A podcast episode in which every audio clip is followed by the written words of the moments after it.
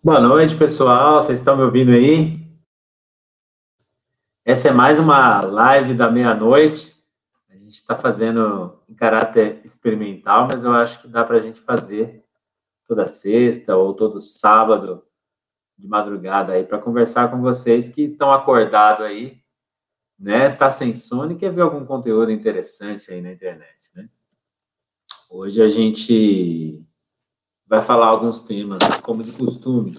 Vamos falar de alguns temas aí atuais, coisas que estão acontecendo no nosso país, na nossa cidade, no nosso estado de Goiás, e que estão, e que viraram notícia aí na, na internet, nas redes sociais, inclusive com muitas polêmicas, né?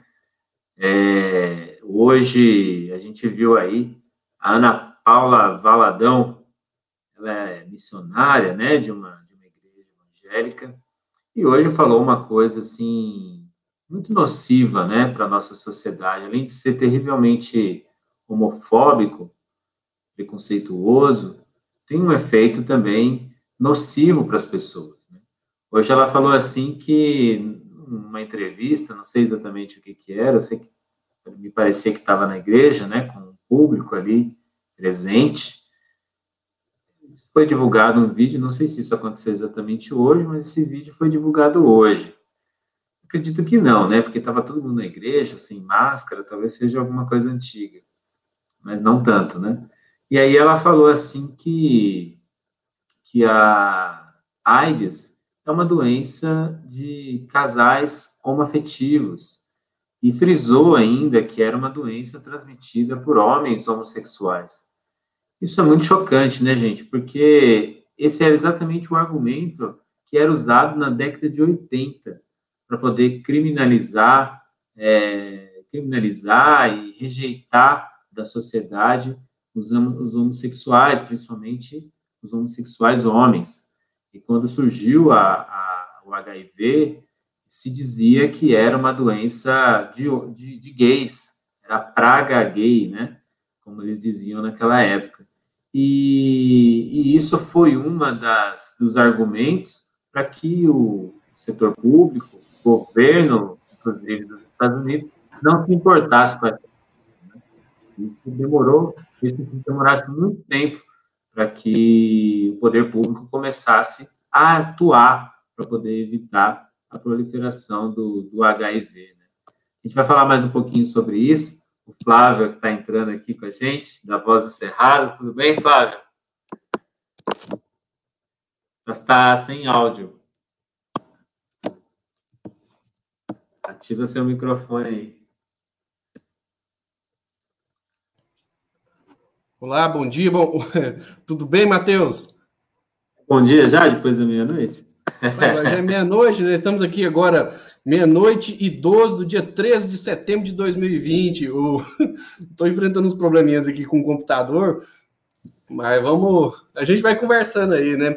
E eu ouvi você falando sobre a, a questão da Ana Paula Baladão, né? Que está na nossa, assim, na nossa pauta dessa conversa que nós vamos fazer aqui com os amigos e com as amigas. E esse vídeo, Matheus, ele é de 2016. Ah, ele é de 2016, foi no é, foi numa, numa convenção deles lá, né, da igreja diante do trono, e assim, saiu aquela aberração, né, aquela coisa preconceituosa, agressiva, raivosa, né, porque as pessoas já sofrem né, o preconceito de uma sociedade atrasada, infelizmente.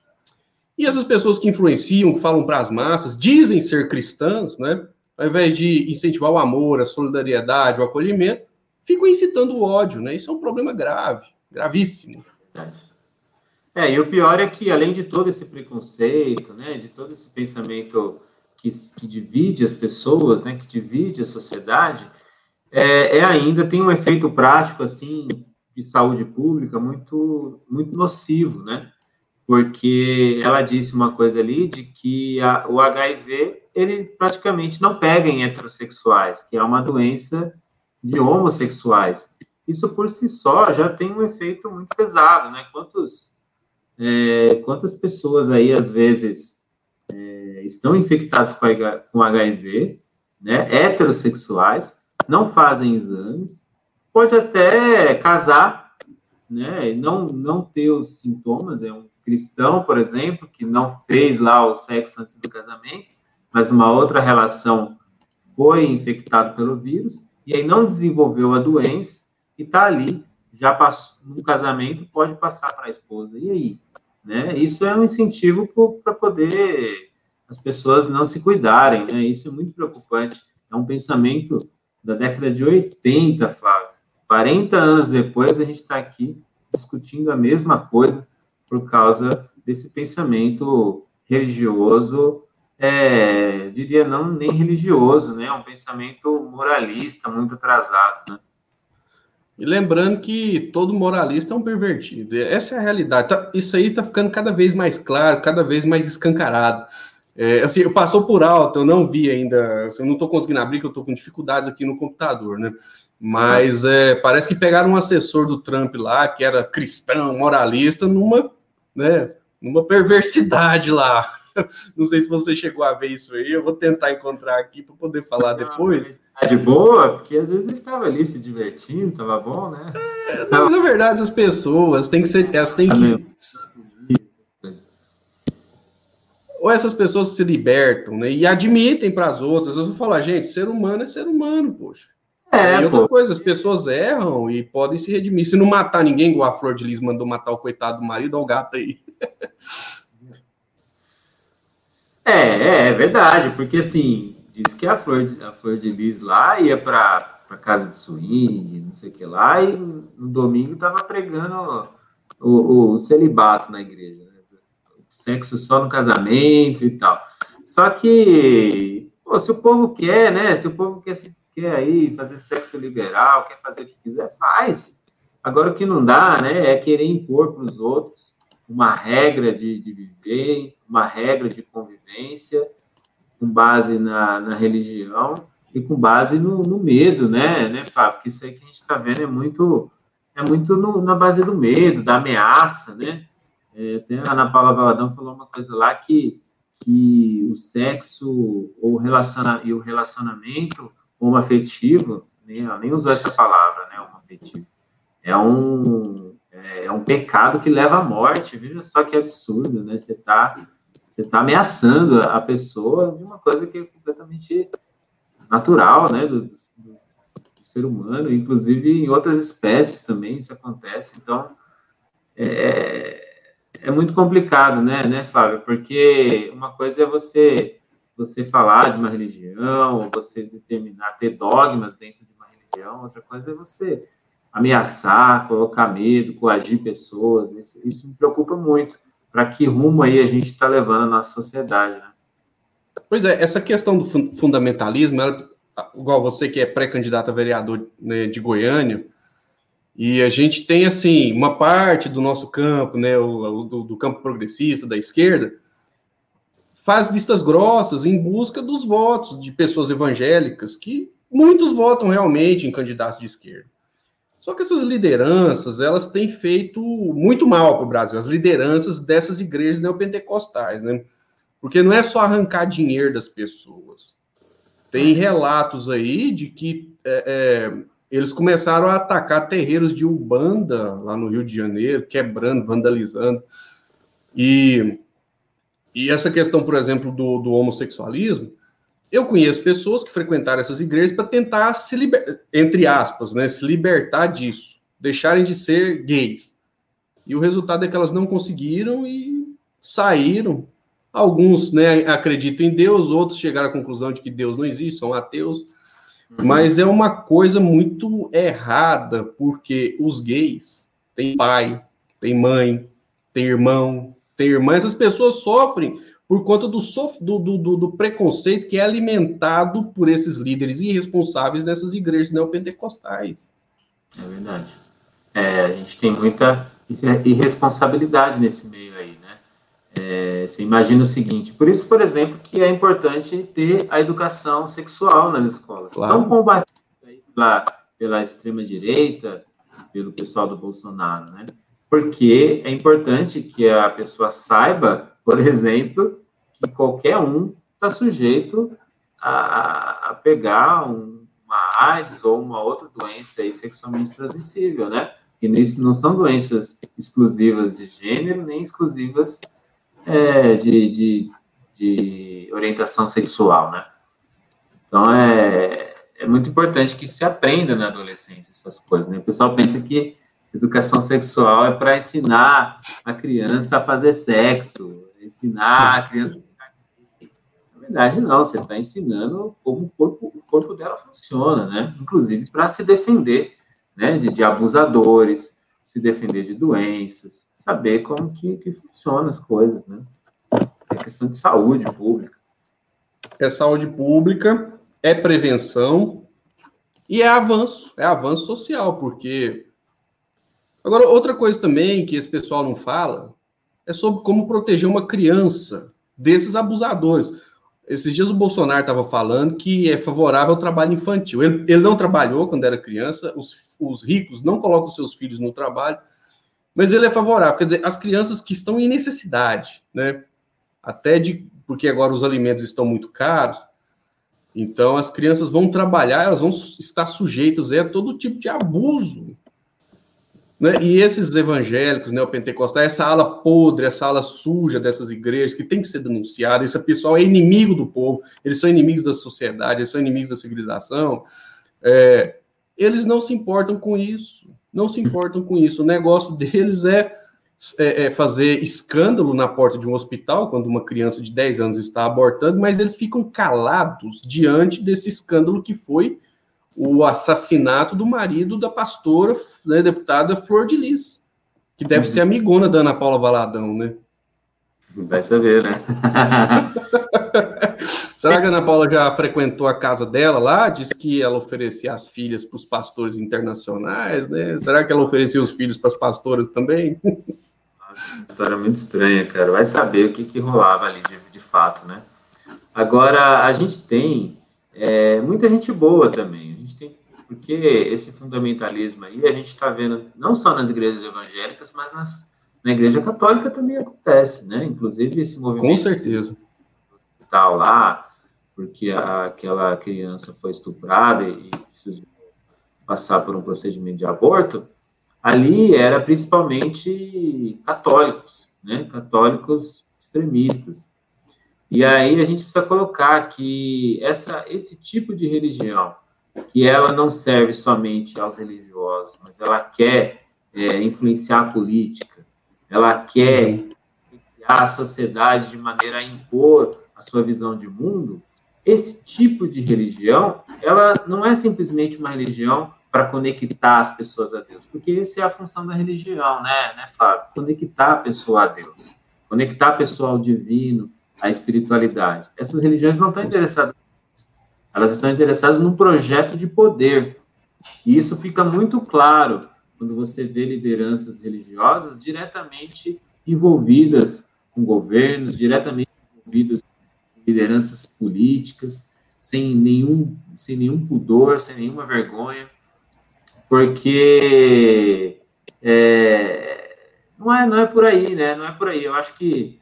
Eu lembro que até quando eu, eu, eu já fui em igreja evangélica, e, e, uma coisa que eu sempre tinha muito claro é que a partir do momento que um líder religioso ele se tornava um político, eu já ficava com o pé atrás, né? Ou, ou a partir do momento que um líder religioso dizia para os fiéis votarem em alguém, eu já também já ficava, não é assim. Porque isso aí quer dizer o seguinte, o cara está misturando as coisas. Você imagina, para você ser candidato, se você é um servidor público, para você ser, ser candidato, você tem que se desvincular do serviço público, porque você tem certa influência, né? Se você é, por exemplo, um líder sindical, um diretor de, um diretor de sindicato, você tem que sair do sindicato para você ser candidato. Então, como que pode um cara ser pastor, ser padre, o que seja, ali, uma liderança religiosa que tem grande influência sobre as pessoas, poder acumular um cargo de político ou poder indicar político? Isso é muito esquisito. Eu acho que a gente tem que a gente tem que pôr alguns limites aí na nossa, nossa democracia em relação a isso. Defender sim o culto religioso, defender a liberdade religiosa, mas impor um limite para esses projetos de poder que estão rolando aí. Você viu hoje aí que o Edir Macedo, a igreja do Edir Macedo, está tá sendo investigada, parece aí, com lavagem de dinheiro e tal, né? E diz que a, o, jornal, o Jornal Nacional fez uma bela de uma matéria, eu não assisti ainda não, mas eu quero ver sobre isso, né? Ah, é. Então, e aí é complicado, né? Aí você começa a ver que os caras não estão interessados em ajudar as pessoas, né? Interessado nesse projeto político mesmo e de, de dominação, né? Acho que não é por aí, não. Beleza. Deixa eu colocar aqui a fala da Ana Paula Valadão para a gente né, é, é, discutir. Só a Ângela Macari acabou de entrar aqui. Os fiéis sempre foram ensinados a não questionar. É, uma vez eu vi numa, uma, uma placa numa igreja assim, falando o seguinte: eu, eu não sei ler, não sei escrever, mas sei crer e obedecer. Né? Essa coisa da submissão é muito perigosa. Obrigado, Ângela, pela. Tem a Deise aqui também, né, que deixou um recado lá aí na sua página, Matheus. Obrigado, Deise. Ah. E, e vamos aqui é, ouvir o que, que a Ana Paula Valadão falou. Estão achando isso é normal, gente. Isso não é normal. Deus criou o homem e a mulher. E a mulher. E é assim que nós Glória cremos. Esse é o padrão de Deus. A qualquer outra opção sexual é uma escolha do livre-arbítrio do de ser humano. E qualquer escolha leva consequências. E a Bíblia chama qualquer escolha contrária ao que Deus determinou como ideal, como ele nos criou para ser, chama de pecado.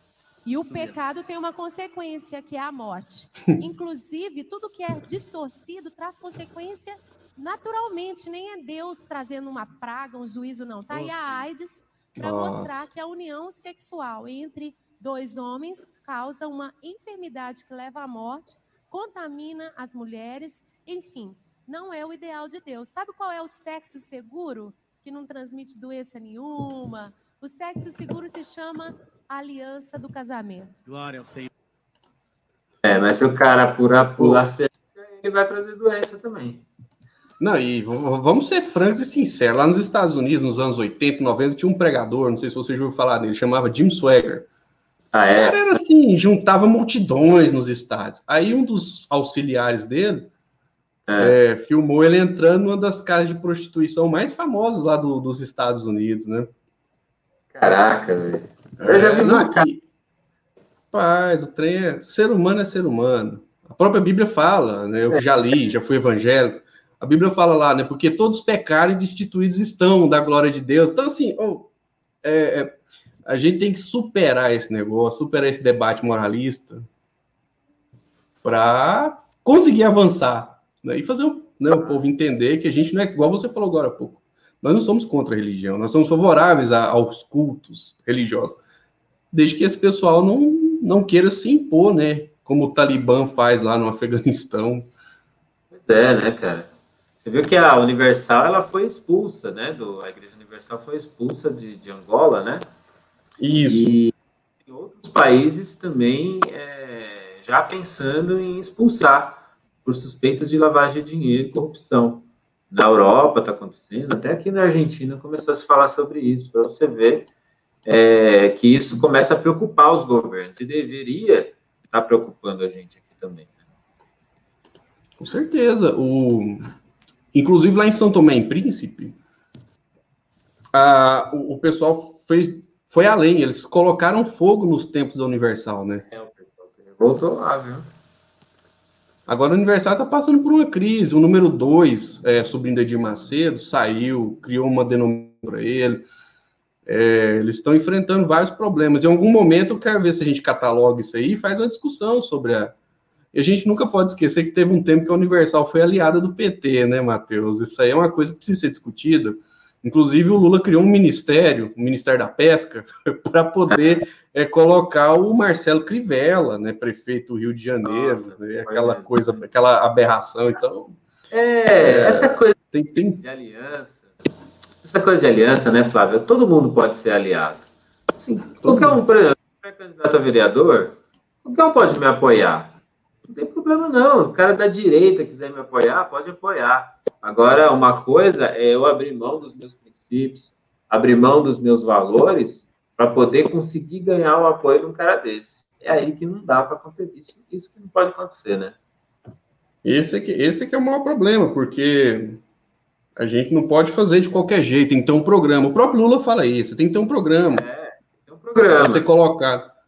E é. tem que ter um programa, tem que ter um projeto. Matheus, a Xuxa, ela publicou, ela, ela se manifestou em relação a isso. Ela, ela que é sempre muito atacada, né, por uma parte dos evangélicos né, e pelos católicos também, você lembrou bem, porque infelizmente a Igreja Católica tem também os seus reacionários, né, que inclusive nós temos o Padre Robson aqui, e, aqueles, e aquele grupo de padres que foi pedir dinheiro para o Bolsonaro também, para as emissoras de TV e de rádio deles. É, olha só o que a Xuxa uhum. publicou aqui, ó colocou uma foto né, da Ana Paula Valadão, escrito Movimento LGBT, vai processar Ana Paula Valadão por, por crime de homofobia, de LGBT, LGBTfobia.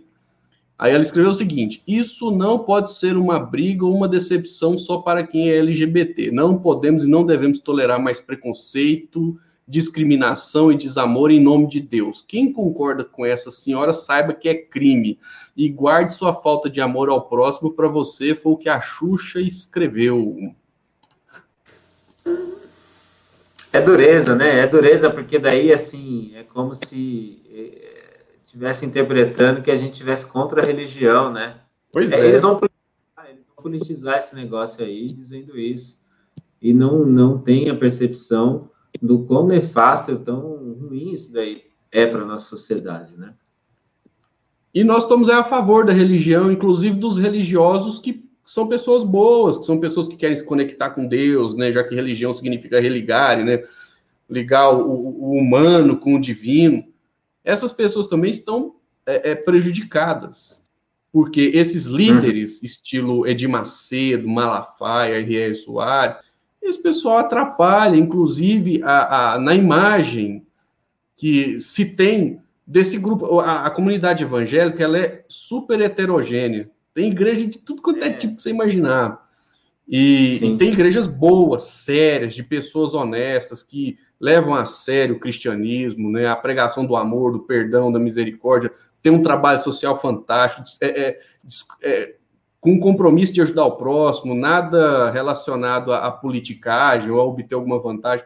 Mas tem esse outro lado que precisa ser denunciado, e, e até para ajudar esse lado sério, se manter no caminho da seriedade com certa liberdade, porque essas pessoas, esses coronéis da fé aí também, em algum momento eles podem querer atacar esses irmãos, né, dessas igrejas menores aí, principalmente se eles começarem a se levantar contra eles, expondo as contradições deles. Uhum. E você viu essa criança aí que o Bolsonaro tá andando de tiracola aí, né? Acho que apareceu numa live dele, apareceu numa reunião do, do Planalto lá, uma menina de chapéu, né? Parece Isso. que ela é repórter mirim, né?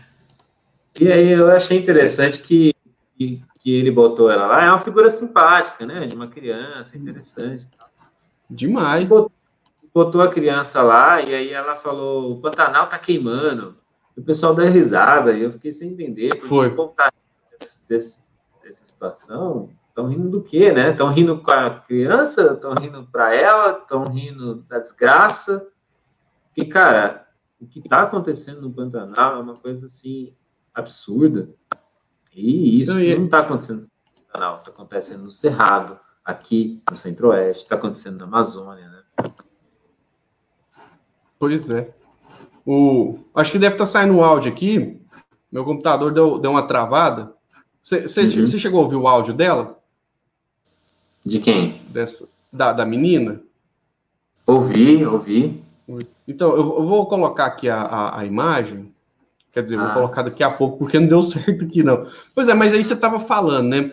O, é, é, é, uma coisa tão, assim, escandalosa, porque ele fez uma, uma piada com a menina de 10 anos com conotação sexual uma live, uma coisa super esquisita, assim. E era o tema, acho que era trabalho infantil, né? E era a ideia era defender o trabalho infantil porque aquela criança estava fazendo trabalho de reportagem, né? Mas ele fez uma piada de duplo sentido que parecia de cunho sexual, né? Bem, bem esquisito, assim.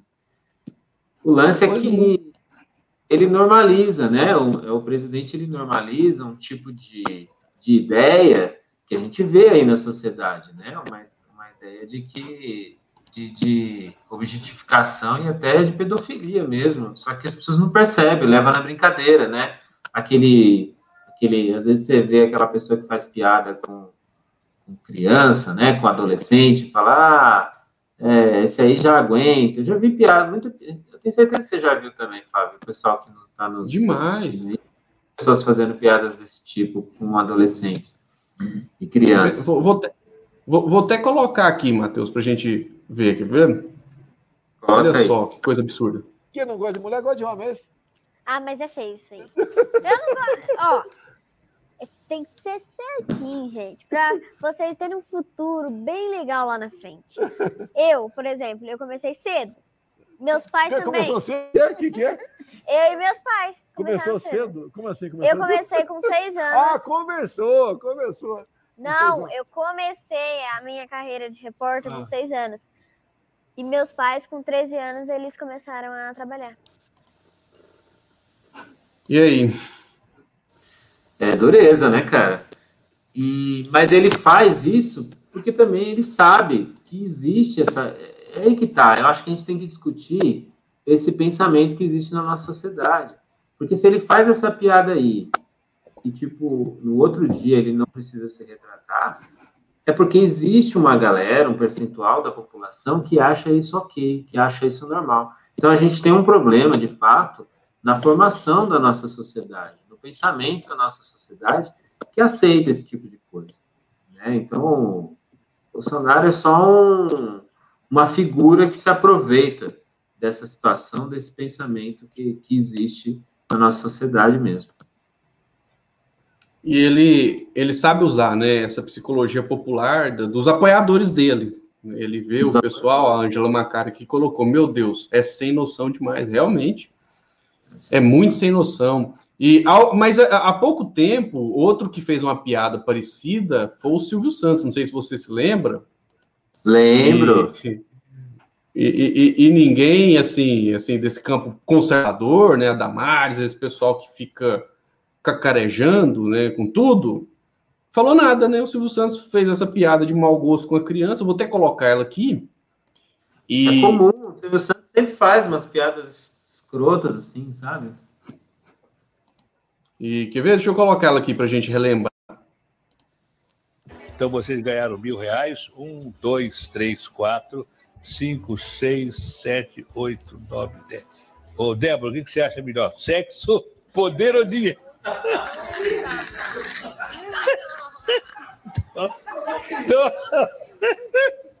tchau, tchau, tchau. Pois é. O pessoal riu, né? Ficou rindo. É, parece que teve alguma. Alguém ali. Teve gente que, assim, mas muita gente riu, né? Então você vê que é normalizado esse tipo de piada, né? Esse tipo de pensamento aí é muito normalizado. É, é complicado, cara, é complicado. Por isso que isso passa, isso é um, é um processo, né, Flávio, de, de desconstrução, de, de, de, construção de um pensamento também. Isso passa pela educação. É muita coisa que tem que mudar. Agora, sim, de todo jeito, a gente não pode aceitar isso, por exemplo, de um comunicador, como o Silvio Santos. A gente não pode aceitar isso de um chefe da nação, como Bolsonaro. A gente não pode aceitar isso de lideranças. Esses caras, caras, eles, eles têm que, eles, eles não podem, eles não podem ser movidos pelo senso comum. Os caras têm que ter respeito pelas coisas, têm que ter respeito pelas pessoas, né? É, é, eu acho que é isso o grande, a grande indignação que a gente fica, né? É, o, é um desafio que a gente tem, né? Matheus, uhum. é, é, a gente tem assim acompanhado a desgraça do Brasil no desemprego, na caristia, né, fechamento de empresas e é, muita gente boa tem a teoria de que a Lava Jato causou isso ao Brasil. O Deltan Dallagnol é o garoto propaganda dessa operação. Né? Ele era subordinado ao Sérgio Moro, aquelas mensagens da Vaza Jato provam isso. Ele, é, é, quando o neto do Lula faleceu, ele fez uma, uma, uma, uma fala é, muito, muito sem amor, ele que é evangélico, né? Também fez essa mesma fala sobre a dona Marisa. E agora ele saiu da Lava Jato, pediu para sair, é certeza que alguém chegou nele e falou: cara, sai, vaza. E ainda colocou a filha, né? Colocou a filha dele no meio aí como desculpa. E mas essa semana ele sofreu uma derrota, né? Ainda bem, ele foi punido pelo Conselho do Ministério Público. Ele nas redes sociais, né, ele se meteu na eleição do, do Senado. Na época ele tinha uma certa força, hoje ele está fraco. Inclusive, ele pode até sentar no, no banco dos réus. Mas deixa eu só colocar uma matéria do Brasil de Fato aqui, de menos de um minuto, sobre essa punição dele.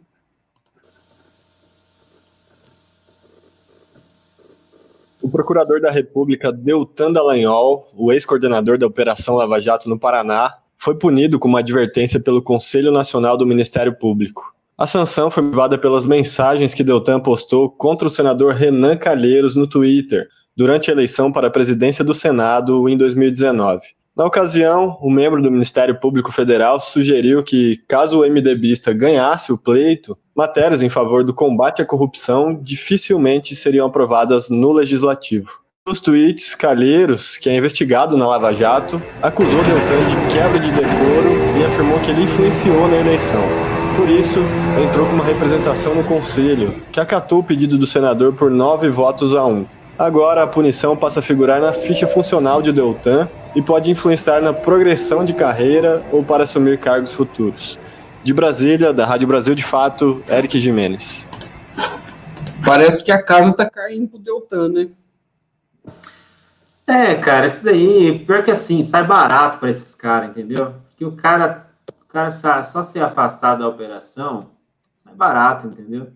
O lance é que é uma galera aí que tá falando que, tá, que é contra o sistema, né? Esse pessoal do Moro aí, safados aí. E a gente tem também esse movimento do, do Bolsonaro, que também diz que é antissistema. Paulo Guedes diz que é antissistema. E, e aí, né? E aí? A gente está mantendo o privilégio de juiz, está mantendo o privilégio de militar, está mantendo o privilégio de banqueiro, está mantendo privilégio de altos cargos comissionados. Então, na verdade, não. Os caras eles estão defendendo uma, uma casta, né? E esses caras aí do, do judiciário, procura, procuradores também, né? Que, que, que estão nessa que formaram a, essa operação, a Lava Jato, eles estão, eles praticamente formaram um partido, né? Um partido, uhum. um partido do judiciário, uma coisa meio maluca, assim, né? E isso aí não, não tem como, como dar certo, não. E, e quase que eles colocam a mão em dois. É, agora não lembro se era 2 bilhões e meio ou se era 4 bilhões, agora eu confesso que eu esqueci, mas eles iam pegar uma, uma grana, né? É. Segundo eles, foi recuperada. Eles iam pegar um dinheiro da Petrobras para uma fundação deles, deles. Aí o Supremo Tribunal Federal interviu, né? Uhum. E conseguiu impedir essa coisa absurda. E partido político nenhum nunca conseguiu pegar um dinheiro desses. Uhum. E eles falam que recuperaram 4 bilhões de reais. Em 2015, é, é, uma consultoria fez um cálculo de que a Lava Jato já tinha provocado um prejuízo de 150 bilhões de reais para o Brasil. Então, tudo bem, tem que combater corrupção, tem que fazer de tudo para as pessoas honestas entrar na política, fazer coisa boa, mas você usar uma operação de combate à corrupção para quebrar um país, tem uma coisa muito errada nisso. E esse pessoal do Poder Judiciário, a Dilma falou uma coisa muito certa, eles são hoje o que os militares foram durante o período da ditadura militar. Vai chegar o momento, porque existe lei para punir eles, vai chegar o momento que vai ter que ser discutido é, é, a punição deles, porque vai ter muitas pessoas a querendo apresentar um, uma anistia. E aí é hora da gente fortalecer o debate de não deixar, porque como o Brasil vai entrar numa crise financeira, numa crise econômica sem precedentes, nós vamos entrar, viver uma crise social muito grande, culpados terão que ser apontados, né, Matheus? E aí é nessa hora que a gente vai ter que fazer um debate muito sério para não deixar esses caras de fora das punições. É, você começa a colocar na conta aí tanto de prejuízo que deu, né, a desindustrialização que o país passou, desde o início da Lava Jato até agora. É, e a gente olhar também aí esses grandes empresários, repara se eles foram punidos, repara se eles estão presos. Então, como é que existe político corrupto sem o corruptor? o corruptor, muitas vezes, talvez na maioria das vezes, é o pior vilão. porque é o cara, é o cara que tá, que de fato tem a grana e de fato está comprando as pessoas. Então, não basta só punir os políticos, tem que punir esses caras aí também, pô. E é, é... não vira isso, vira só perseguição política, esvazia totalmente o sentido. E outra coisa, não pode criminalizar a política, a gente tem que recuperar a política. Parece que assim, tem um avanço, essa, essas derrotas da Operação Lava Jato parece que é um recomeço, porque, olha, é o político que viabiliza a construção de, de viadutos, estradas, escolas, hospitais. Olha o Iris Rezende com todos os defeitos que ele tem. Quando ele foi prefeito, ainda lá nos anos 60, ele conseguiu levantar mil casas num único dia. Quando ele foi prefeito ou quando ele foi governador, agora não lembro. O, o Lula, né, levou água lá do Rio São Francisco para o né, sertão nordestino. O, o Juscelino Kubitschek, né, a meta o plano de metas, cinco anos, 50 anos em cinco anos, Getúlio Vargas industrializando o Brasil. Você nunca vê um juiz, você nunca vê um procurador da justiça promover desenvolvimento. Não vê. Isso tem que ser falado para a população, porque hoje o povo brasileiro voltou a passar fome graças a esses deuses do poder judiciário, a esses deuses do Ministério Público, da Polícia Federal, da Polícia Militar, da Polícia Civil. Esse pessoal tem que cumprir a função institucional deles de acordo com a lei. Uhum. Eles não têm que se meter com a política, né, Matheus? Você que é pré-candidato, o que, que você acha disso? Pois é, cara, eu acho que tá tendo uma grande inversão aí. Os caras eles viram que é possível ter um protagonismo, né, junto com a mídia, que, que acabou um bando de, de abutres da imprensa que se interessam por essas notícias de escândalos, de supostos escândalos de corrupção, e que existe, claro que existe também corrupção, isso aí no Brasil não é nenhuma maravilha, não. Só que assim, começa. O sistema capitalista, né? Ele é um sistema que a corrupção é inerente a ele. É, é inerente, porque o, o, o, a função do, do grande empresário, do grande capitalista, é sequestrar o Estado para favorecer os interesses dele. E nesse processo, é lógico que vai acontecer corrupção. Só que aí a, a imprensa toda criminaliza a política, em vez de criminalizar o dinheiro desses grandes capitalistas que estão destruindo a, a própria democracia. Hoje, se você for ver aí, Fábio, é, existe um monte de empresas transnas, que são chamadas de empresas transnacionais. A empresa não tem nem sede, é tipo, ela é como se a empresa estivesse no mundo inteiro. E aí ela está acima das, das regras da própria Apple. Né? A Uber, o que, é o Uber? Uber está em todos os países. Então, Apesar que a Uber nunca deu lucro, né? É, ainda não, mas a ideia dos caras é quebrar todas as outras para ficar só uma. E aí já era. E esses caras aí, eles driblam as regras dos governos todos para poder, poder obter o lucro. E aí é que precisa da gente ter políticos comprometidos com as pessoas, comprometidos com a população, para proteger as pessoas dessa exploração demasiada. A gente tem que pôr na cabeça a função de um grande empresário é explorar o máximo possível o trabalho das pessoas. Isso tem que estar muito claro para a população que, que vota, quando vai escolher o seu, seu candidato. E, e aí a função do político não é dar lucro para a empresa. A função do político é valorizar e cuidar das pessoas. E não vai é. ter nenhum vai fazer isso. Você mandou até um negócio lá do, do MST, né? Que o MST doou 3.600 toneladas de alimento em todo o Brasil. Você viu aí algum empresário, algum latifundiário pegando o caminhãozinho dele para entregar para entregar comida na cidade? Você não vê. Enquanto isso, o MST entregou 3.600 toneladas. Isso significa 3.600 Hilux, esses fazendeiros gostam aí, cheio de alimento para as pessoas. Isso aí não aparece, aí você não vai ver no Fantástico, não vai ver no Jornal Nacional. E a gente, a gente tem que defender o MST e, e a importância desse movimento social naquilo que é essencial para o desenvolvimento de uma nação, de um povo, que é o acesso à terra. Né? A produção de alimentos é uma coisa tão necessária que a desorganização dela aqui no Brasil, que é uma potência agrícola, apesar de ser potência mais na plantação de soja, mas está desabastecendo o, o, o básico, que é o arroz. E, e o feijão já está caro há um bom tempo, o óleo de soja também está caro. Então, e aí pararam de investir na agricultura familiar, tem um ataque à agricultura familiar. E agora a consequência disso está aí nos supermercados. Quer dizer, estão tirando do pobre a possibilidade de comprar comida. Comida, o trabalhador assalariado está passando uma dificuldade muito grande para comprar aquilo que é básico para viver. Mourão e outros, né, foram falar que a culpa é do povo que passou a comer mais. É, é, é assim, a, a, a jornalista Malu Fontes que... falou que a pessoa vai o quê? Vai, vai morrer primeiro? É. Meu Deus. Eu acho interessante porque fica parecendo que é uma opção você consumir mais Isso. ou consumir menos. Peraí, você comer é uma opção? A gente está falando de segurança alimentar, né? Então, quando a gente fala de segurança alimentar, são pessoas que muitas vezes estão comendo, mas não estão comendo os nutrientes necessários. E aí, quando você ganha o dinheirinho, o que, que você faz? Você vai gastar, pô. Aí falou, ah, mas tá comprando cimento, tá comprando essa Pô, que bom, tá comprando cimento, tá comprando outras coisas também. Então, que bom que, que tem gente que, que conseguiu fazer isso. Isso aí não tá, não tá perdido, entendeu? Porque a pessoa tá gastando, o dinheiro tá na economia, tá girando.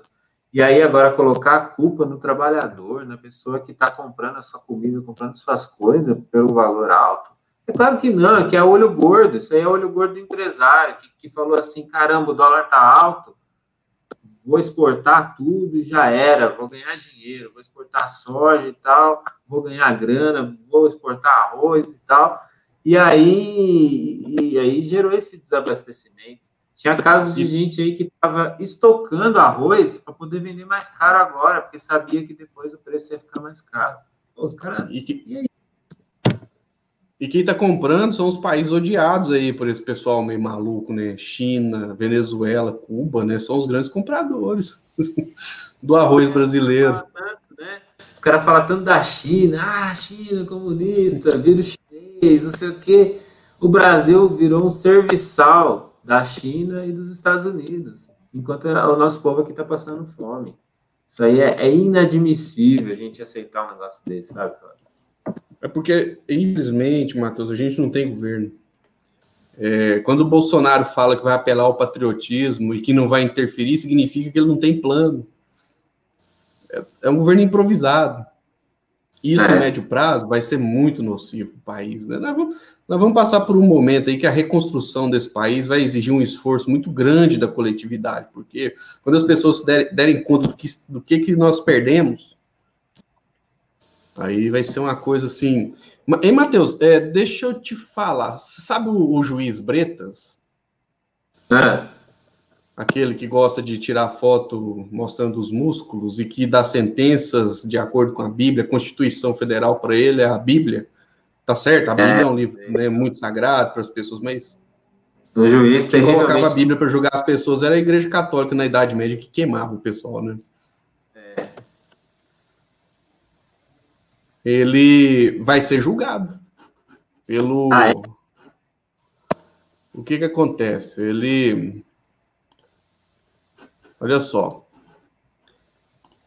Responsável pela Lava Jato no Rio, o juiz federal Bretas, que autorizou a ação contra advogados de Lula, será julgado por participar de ato político com Bolsonaro. Aí, entre aspas, aqui, o objetivo era me tirar ou tirar o meu tempo de defesa da defesa do ex-presidente Lula e nos outros casos em que atuo. Só que isso não vai acontecer, fecha aspas. Quem disse isso foi o doutor Cristiano Zanin, advogado do Lula. Estamos às vésperas de um julgamento que pode reconhecer a suspeição do ex-juiz Sérgio Moro, que pode restabelecer os direitos políticos do Lula, né? Então, assim, é, esses juízes não podem ficar participando de atos né, políticos e o Bretas, o marombadão, né, bombadão, vai ser julgado. Vamos ver como é que vai ser isso aí, né? acho incrível uma coisa, Flávio, que essa galera tem uma, uma autoestima muito alta. Né? Eu acho muito louco. É uma grande, né? Assim, os caras chucro total, assim, mas com uma grande autoestima, né? Assim também como esses supostos jornalistas que aparecem debatendo aí, comunicadores, falando um monte de asneira, né? Até na CNN aí, lá que que debate, fala um monte de asneira lá, e o cara realmente acha que ele está falando as coisas sensacionais, né? Porque tem muita gente aplaudindo, infelizmente. É, teve essa semana esse caso da, da Cristiane Brasil, filha do. Roberto Jefferson, e aliado do Bolsonaro, aliado do, do Silas Malafaia. Inclusive, o Silas Malafaia até cancelou a live lá com ele. Que, assim, Tá lá com o Robert fazer- Jefferson. Sabe, imagina você fazer a live com alguém, você convidar alguém para fazer a live e a filha da pessoa ser presa no mesmo dia por, por corrupção. É, é doído, né? E essa pessoa aí colocou no Twitter um dia antes, falando, "É, essa esquerda vai ver só o que vai acontecer com ela essa semana, vamos acabar com os comunistas e tal, e fez um tweet mais ou menos assim.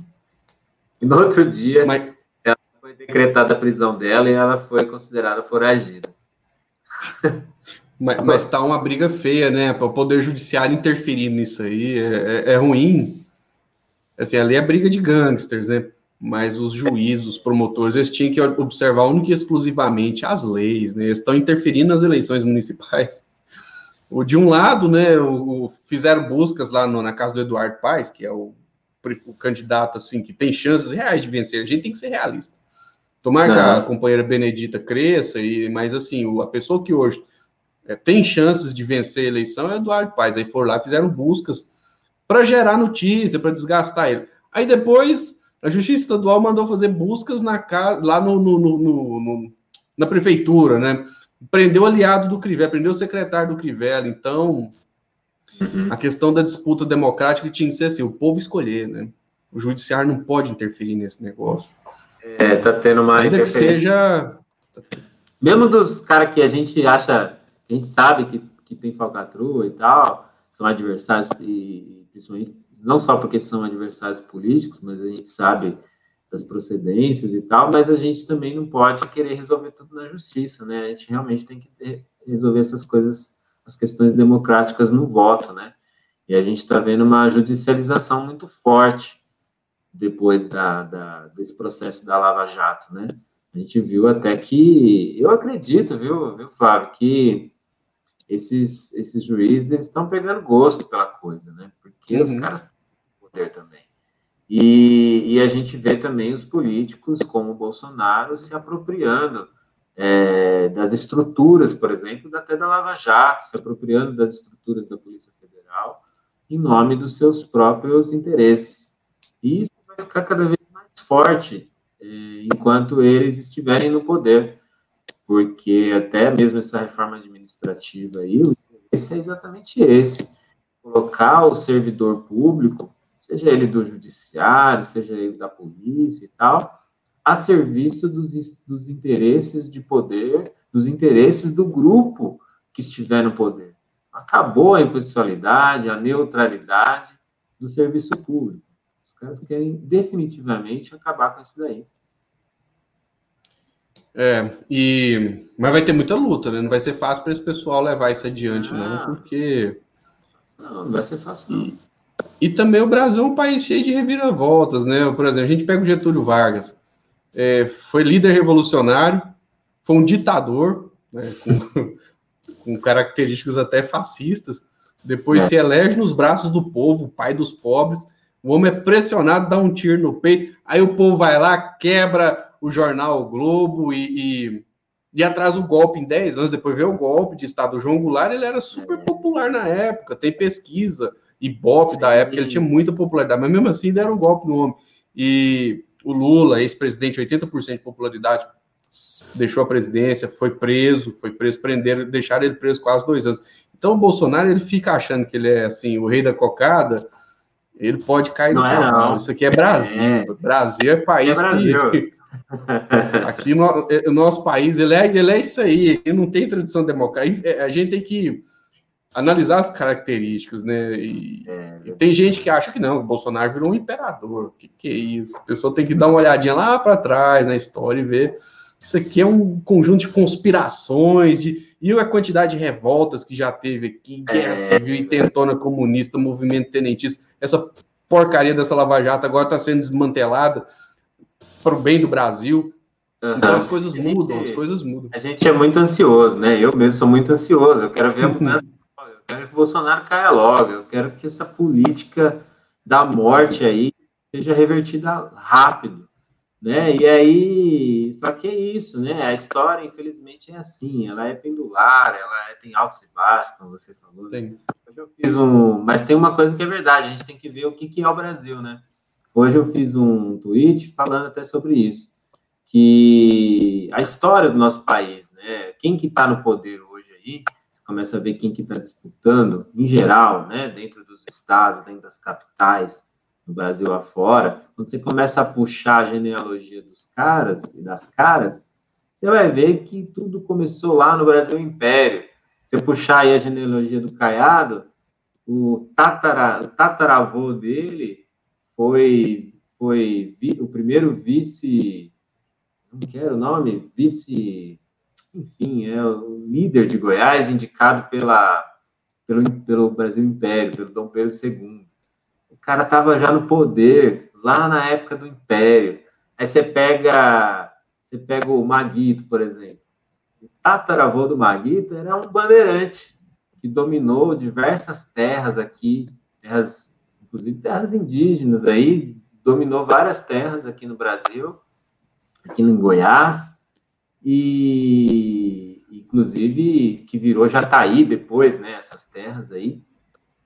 Então os caras são, são latifundiários, né? Famílias de latifundiários. Então é uma, uma elite agrária e política que dá as cartas nesse país. Então, mesmo que o Bolsonaro ele seja um párea, seja um cara que não tem essa tradição no, da nobreza, ele está servindo a, esse, a essa classe, a esses caras aí que nunca saem do poder, que estão sempre aí, que vêm desde o Brasil escravagista, e é isso que a gente precisa colocar.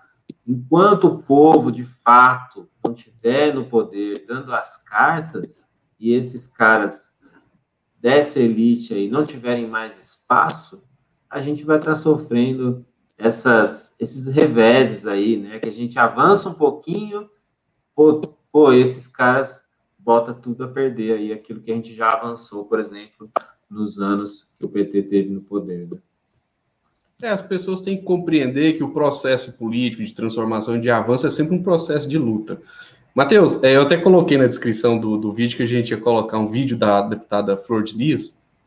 Esse vídeo repercutiu bem e a gente falou sobre as religiões e como ela é deputada federal, apoiadora do Bolsonaro, e eles ficam agredindo a gente, falando que a gente ia colocar kit gay nas escolas, o que é uma mentira, que ia dar uma madeira erótica para as crianças.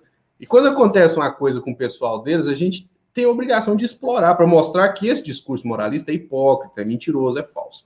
Ela, ainda é e deputada, ela... tá votando lá, tudo? Ela é deputada, apesar que eu acho que ela vai ser, em algum momento, caçar, ou então ela não vai se reeleger. Mas ninguém ela afastou ela do cargo. Eu acho que a gente tem que saber o que está acontecendo. Por que, que ninguém lá fala nada? Será que muita gente lá frequentou as festinhas na casa dela lá e está com medo? Vai saber, né? só responde um processo desse e tá lá. Mas ela vai, ela não escapa disso, não. Ela, assim, olha só. Vamos, vamos analisar, vamos, vamos fazer um comentário sobre esse vídeo aqui. China, tem dinheiro? Não. Vende tudo que você tem na sua casa. Tem dinheiro? Não. Vai ter que me pagar por danos morais. Ok, meu amor? Euzinha aqui, não vou ficar mais calada nem parada diante de acusações nenhuma mais a partir de hoje. Entenderam bem, fofoqueiros de plantão? Conseguiram mexer comigo. Agora vamos pro vamos ver, ok? Mexam com a minha família, façam o que vocês bem entenderem. Mas agora, a partir de agora, não vou ficar mais calada, nem parada. Agora, falou? provou. Eu tenho todos os prints. Todos os prints de você, burrinho. Inteligente, não. Pecado chamar os outros de burrinho. Inteligente. Que levantou falsa calúnia contra mim, me chamou de assassina. Sem ter me visto com uma arma tirando. Eu tenho seu print. Achou que eu estava calada como? Do, do, bobo, idiota? Não sou idiota. Não sou.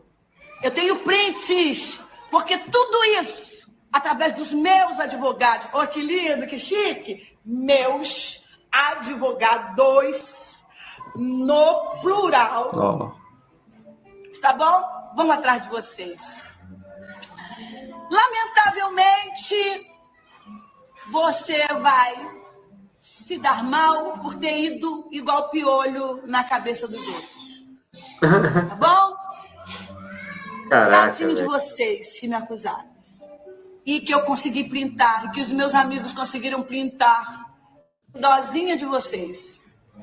Ok? Então vamos lá, gente. Meu foco é ganhar almas para o reino.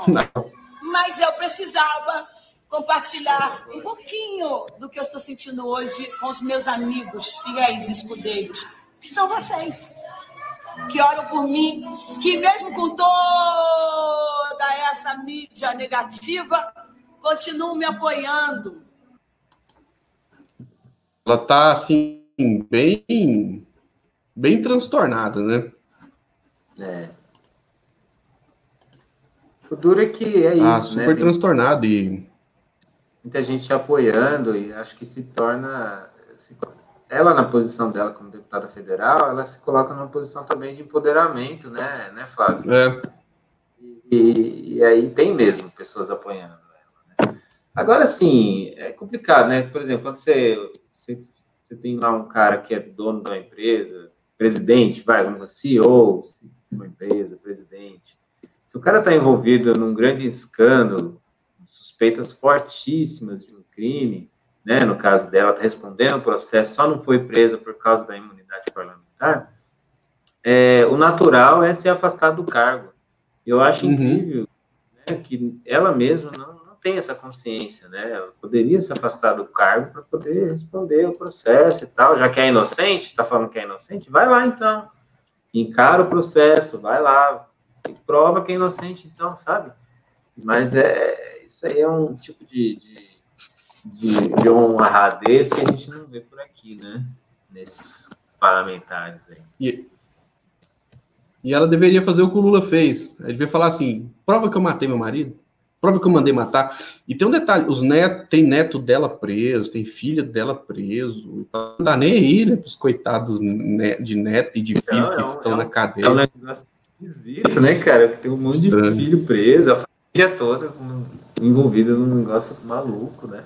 Agora, E a essa, pessoa- essa é a mulher que, que defende a família tradicional, né? Esse trem, esse trem é o seguinte: o passar do tempo, as pessoas vão perceber, viu, Matheus, que esse discurso é mentiroso, que às vezes o cara, o pai de família ali, trabalhador, normal, ele tem muito mais valor do que esses mentirosos aí, estilo essa mulher e outros, né? E assemelhados. Tem, isso aí é uma grande hipocrisia. Se, se, a- é, se aproveita da boa fé do povo, né, Fábio? Hein, Matheus, pessoal, assim, algumas pessoas criaram uma narrativa que é a seguinte. Inclusive, tem até reportagem sobre isso. Que o arroz está caro, mas a, a caixinha de cerveja também está cara, né? E se a pessoa tem coragem de comprar cerveja mais caro, por que, que não tem coragem de comprar arroz caro? O que, que você acha disso aí? O pessoal não gosta que o povo beba uma cervejinha, não? Esse povo meio conservadorzão aí. Não, né? Cara, aí é até uma questão isso daí, né? Quando a gente coloca que a pessoa, a pessoa mais pobre que compra cerveja, cara, ela tem direito de comprar uma cerveja, sabe? É, às vezes você tá na rua assim, o cara te pede um trocado, né? E o cara vai lá, pega seu dinheiro e compra uma cerveja, compra uma cachaça. É claro, né? Abusos que a gente sabe em relação que existem, né? Porque a pessoa está numa situação de vulnerabilidade, ela vai se drogar com, com álcool e tal.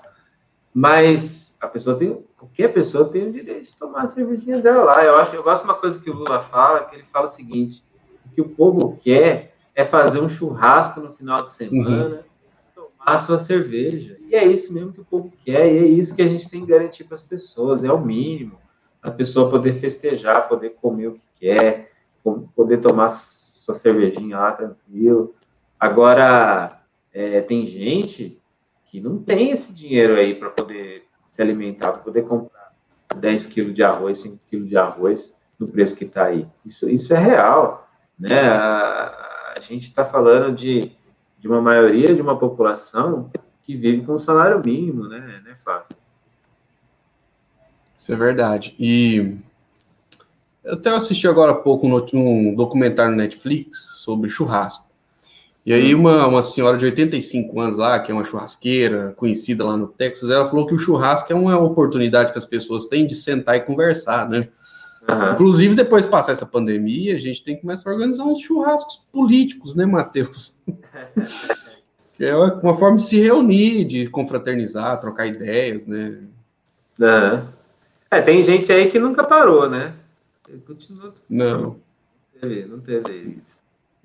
não teve esse negócio, não. Hein, A gente tinha falado, você falou agora, desde o início da pandemia, o MST é, doou, já doou 3.400 toneladas de alimentos. As doações que inicialmente começaram a ser feitas por acampamentos e assentamentos, hoje integram duas campanhas mais amplas de solidariedade. Caraca, é muita coisa, né? Muito. E é uma coisa bem importante, né? Matheus, vamos chegando aqui ao final. Hoje a gente teve um, contra, um, um, um contratempo no início, mas foi boa, né? Achei que quero te agradecer aí mais uma vez por participar. Não, Bom tamo- ter sua presença aqui no canal, viu? vamos, e vamos fazer mais vezes aqui no- nesses horários mais alternativos aí. É, Hoje é final de semana, quem quer ouvir política e não dormiu ainda, né? Vai ter essa opção. E sábado que vem, de novo, meia-noite. Meia-noite a gente tá aqui. né? Vamos fazer uma discussão aí sobre acontecimentos importantes da semana. O Brasil é, é difícil até você selecionar né, as coisas que vão ser colocadas na pauta de uma discussão política. É verdade. Que tem coisa demais, né? E, assim, suas considerações finais aí, Matheus. Não, é, é- é- acho que é isso daí. Vamos. Quero agradecer o pessoal que participou aí, que, que acompanhou a gente. E espero vocês na próxima semana. Obrigado, Flávio, por esse espaço, para a gente estar conversando, fazendo esse, esse bate-papo. E até a próxima. Beleza, né? Quem chegou até aqui, as pessoas estão acompanhando, obrigado. Né? Compartilhe o vídeo aí, faz essa divulgação. Um bom domingo, boa semana para todos. né? A gente, apesar dos pesares, vamos desejar boa semana, bom domingo. E estamos juntos aí. Domingo, sábado que vem, meia-noite, estaremos de volta. Um forte abraço aí e até a próxima live da meia-noite. Valeu. Valeu.